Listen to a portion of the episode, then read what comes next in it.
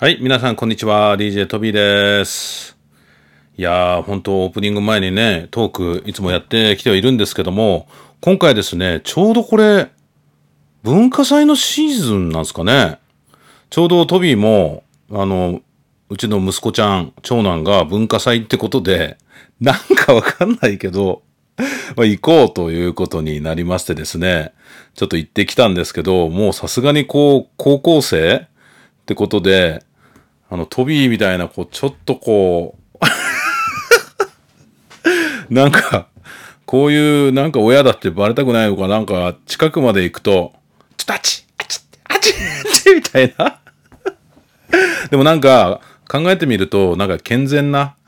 やっぱりこう、そろそろ高校生ぐらいになるとね、なんか親とか、まあそういったところの存在が、友達とかに知られるのもなんか恥ずかしいみたいなね、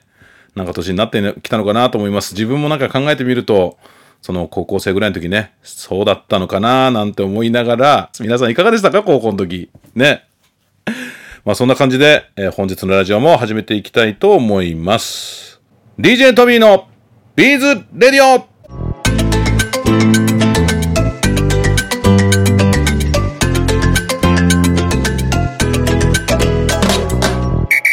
はい、皆さんこんにちは。DJ トビーでございます。ビーズやってますか？イェーイということです。ですとか言って。えー早速なんですがね、えー私は9月の上旬からですね、えー札幌の方にね、出張させていただきました。えカナリアさんの方で、ビーズ通し選手権や、あとですね、カナリアさんの中を紹介させていただく動画とか、えーそんなものを撮りに行かせてもらいました。まあ、もっと言えばですね、その次の日、えーカナリアさんが久しぶりにちょっとゴルフコンペみたいなのをこう開催するということで、まあ、みたいなのじゃないな、ゴルフコンペ、えーそれに参加をさせていただくというところと合わせて行ってきたんですけども、北海道ね、久しぶりにこう行ってきたんですけども、9月の上旬、もうちょっと北海道だったら涼しいかななんて思ってたんですけど、北海道もまだまだ暑かったんですね。はい。そうなんです。ということでね、初日4日、トビーはやっぱ1日大事に使いたいから、朝一の7時ぐらいの、えー羽田発の飛行機に乗って、ブーンと行ってですね、で、向こう8時半に着いて、で、えーっと、どこ行ったんだっけな、あんまカナリアさんの店舗回ったり、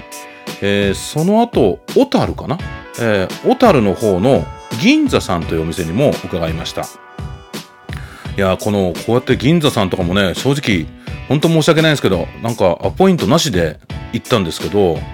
えー皆さんとても優しくしていただいて、えー社長様にも「どうぞ」と「なんか動画撮っていいですか?」みたいな言ったら「動画でちょっと宣伝させてください」って言ったら「どうぞ」って言っていただいて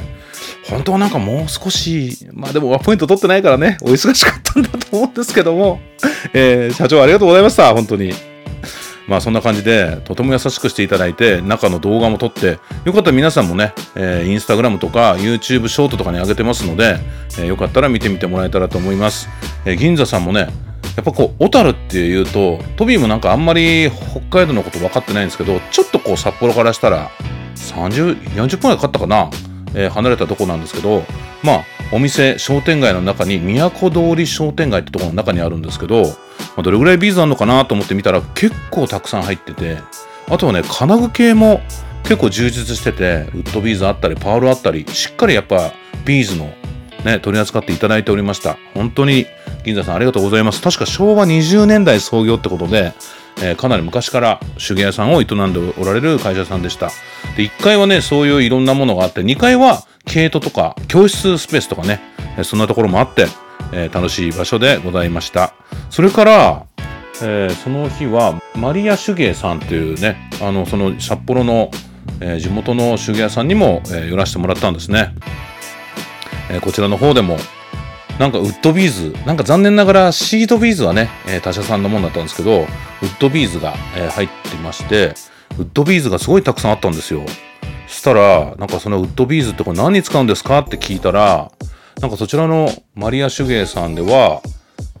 枕目とか、あとは、なんつったかな。なんかそのウッドビーズを使って、なんかこう小さい小物みたいなものを作る、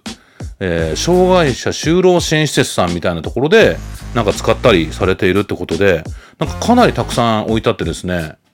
なんかやっぱりウッドビーズって改めていろんな用途に使っていただいてるんだなと思いました。なんか私も昔コスチュームジュエリーの収集家の渡辺真理さんという方に聞いたことはあるし見せてもらったことあるんですけどコスチュームジュエリーでも一時ウッドビーズを使うのが流行った時期があったという話を聞きました、えー、皆さんウッドビーズって何かお使いになられたりしてますかね、えー、ぜひ東方のウッドビーズちょっとね前に、えー、値上がりしちゃったんですけども、まあ、木もね皆さん大変なんです。もう、あの、木材自体がね、もう値上がりしたり、えー、加工する業者さんも値上がりしたり、いろいろあってですね、少し値上がりさせてもらいましたけども、えー、皆さんもぜひ、東方のウッドビーズよろしくお願いしたいと思います。そしてですね、今、北海道つながりで、そのままカナリアさん、えー、次の日、えー、ビーズと選手権やらせていただいたんですけども、嬉しかったのは、まあ、今回のルールは、えー、1本以上クイーンビーズ買っていただいた方は無料で参加できるということだったんですけども、えー、これ参加していただいた方はもちろんカナリアさんの方も、えー、どどんなもんですかって参加しに来てくれたんですね。はい。でもうなんかやっぱりその素敵な社風というか、えー、そういうものを感じました。なんか1階の生地のコーナーの方が4階まで上がってきて、私もやってみますってやってくれたり、えー、そんな方もございました。あとはですね、またまたこれ嬉しかったのが、え、あなたがトビーさんですかって言っていただいた方もいらっしゃって、え、なんでご存知なんですかって聞いたら、私の友達のビーズやってる人がビーズやりながら、なんかそのビーズラジオっていうのを聞いてて、トビーさんって話をしてたんですよね、みたいな話をされてて。いや、北海道でもなんかそうやって聞いていただいてる方がいらっしゃると。いうことを、えー、とても嬉しく思いました。ということでね、北海道では、えー、とてもこう嬉しく、えー、実りあるえー、時間を過ごさせてもらいました。そして、北海道だと、えー、札幌駅の、えー、ステラプレイスというところに、お店をね、持っておられる、アンティさんというお店を持っておられる、えー、セレクトショップさんもありまして、そこでは InOU もね、取り扱いを、えー、していただいていて、ちょうどなんかリニューアルオープンってことで、えー、よかったら行ってみていただけたらと思います。アンティさんというお店で、札幌ステラプレイス、もう駅直結のところにね、ついてますんで、えー、札幌の方、ぜひ行ってみてください。こちらのお店も、実はトビーが、なんつったらいいのかな。まあ、飛び込み？で営業したところで、なんかこう、あ、素敵じゃないのって話聞いてきて、聞いてくれて、まあそっからの付き合いで、ちょっとコロナの期間中、なんかあんまりこう、いろいろできなかったんですけど、まあそっからこう、久しぶりにご連絡させていただいて、えー、取り扱いをこう今ちょうど期間限定でやっていただいてるところなんですけどもね皆さんなんか札幌の方ってそう考えると急に行った銀座さんもマリア手芸さんもみんなアポイント取ってないんですけど本当に親切にいろいろねお話聞いてくれたり北海道の方って本当優しいんだなと改めて思いました、えー、皆さんぜひ今後はねえー、もうお知り合いになったのでアポイント取っていけたらなと思っております。そしてカナリアさんの本当に社員さん何人もね、ビーズト選手権やりに来てくれました。えー、本当に、えー、ありがとうございます。という流れから、えー、7、8、9、10とニューエナジーという展示会がございまして、えー、そちらの展示会の方にも、えー、参加してきました。今回は、えー、障害者就労支援施設さんと始めた福祉×廃材×コラボコラボレーションということで、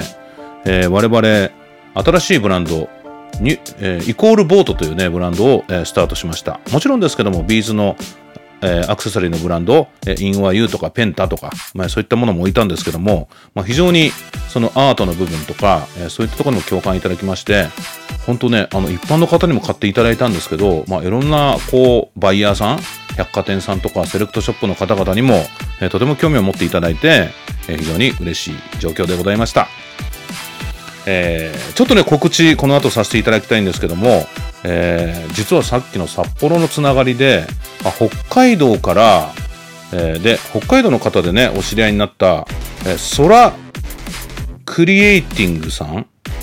え、こちら、えー、この間のビーズアートショーの時かな、えー、お友達になった方で、よかったら、え、我々のギャラリー T で展示しませんかみたいなお話に、じゃあやりますっていう声を出してくれてですね、で、早速やることになりました。えー、2023年9月の12日火曜日から22日の金曜日までということで、北海道から搬入にもお越しになっておられてですね、えー、非常に楽しみです。今回なんか廃材とか、なんかいろんなことも、えー、何でしょうかテーマ性のあるものにもしたいということででも今回江戸時代の浮世絵みたいなもの、えー、そういったものを展示したり全部だからえー、こちらの方はリュネビル刺繍をされる方なんですけどもリュネビル刺繍を使ってなんかいろんなこう展示物をお作りになられてます、えー、この間小さな手芸屋さんもう、えー、この間展示会やりましたけどもギャラリーでその時もねリュネビル刺繍大人気でしたけどもリュネビル刺繍を好きな方ぜひぜひ遊びに来てもらえたらと思いますのでよろしくお願いしたいと思いますでですねもう一つね嬉しいおはがきをあこれおはがきじゃない手紙ね、えー、嬉しい手紙を、えー、いただいておりますえー、こちらの方を読んでいきたいと思います。トビーさんへ。トビーさん、こんにちは。お久しぶりです。アストルテのナリアです。お元気でしたでしょうか？私は元気です。いつもはハガキですが、今回改めて報告したいこととお願いがあり、手紙という形にしました。今回、全国ビーズコンテストで、編集部賞をいただきました。うお、すげえな。とても嬉しかったです。アストルテの人たちからもおめでとうと言ってもらいました。憧れのビーズフレンドに乗ることができて大変光栄です。いろんな人に支えられているんだなぁと感謝しています。一流のビーズデザイナー、アーティストの道に一歩近づけた気がします。これからもずっとビーズを続けていくけんね。夢に向かってどんどん進んでいくけん。これからも応援頼むばいです。いやー、素敵なお話。えー、トビーさんにお願いがあります。今、グループホームで3人で暮らしているので、自分の部屋に固定電話があって、よろしかったらビーズラジオに電話で出演させていただけないでしょうか。お願いします。出演してトビーさんとお話ししたいです。では、トビーさん、お元気でお過ごしください。えー、アストル、アストルテのナリアより、えー、PS、次は別のコンテストに新たに応募するつもりです。えビーズラジオいつも楽しく見ています。あ、見てるだから YouTube とかで見てくれてんのかないや非常に嬉しいおはがきですね。成谷さん、出ようね。じゃあ必ず連絡しますから、よろしくお願いしたいと思います。いやー、ということでですね、こちらのナリアさんは、インワユーという我々が一緒にやってる福祉×ビーズアクセサリーということで、長崎のアストルテさんという就労支援施設さんと、東方で共同で運営してるブランドなんですけども、そちらの方でデザインからいろいろこうされてる、ほんと素敵なデザインされてる方です。もちろん今回のビーズフレンドで編集部賞をいただくような技術とクリエイティブを持ったね、すごい方です。えー、こちらの方に今度ビーズラジオにも出ていただくというところで、ぜひぜひ皆さん楽しみにしていただけたらと思います。先ほどね、えー、ご紹介したこのギャラリー T のね、展示の方もぜひぜひ皆さん遊びに来ていただけたらと思います。9月の12日から、えー、22日金曜日まで、えー、ギャラリー T の方で、えー、行います。ソラクリエイティングソロエキシビジョン。ああ、素晴らしき江戸時代。えー、このテーマでえー、行いますので、よろしくお願いしたいと思います。えー、3連休は確かお休みだったかなまあ、そのお休みの期間ございますが、平日、えー、東方が運営している平日は、えー、空いておりますので、ぜひぜひ遊びに来てください。ということで、本日のラジオはここまでしたいと思います。ありがとうございます。賞金30万円は誰の手に？インターナショナルビーズビエンナーレ2024世界のビーズアートに出会える祭典。皆さんもぜひご参加いただけませんか？世界中からご応募可能でございます。一次審査はウェブから応募できます。無料で参加できますのでよろしくお願いします。詳細はビーズビエンナーレで検索してください。皆さんこれから作ると思いますので応募の期間は2024年。4月の3日まで準備しております。皆さんぜひぜひビーズアートの祭典に参加してみませんか？よろしくお願いします。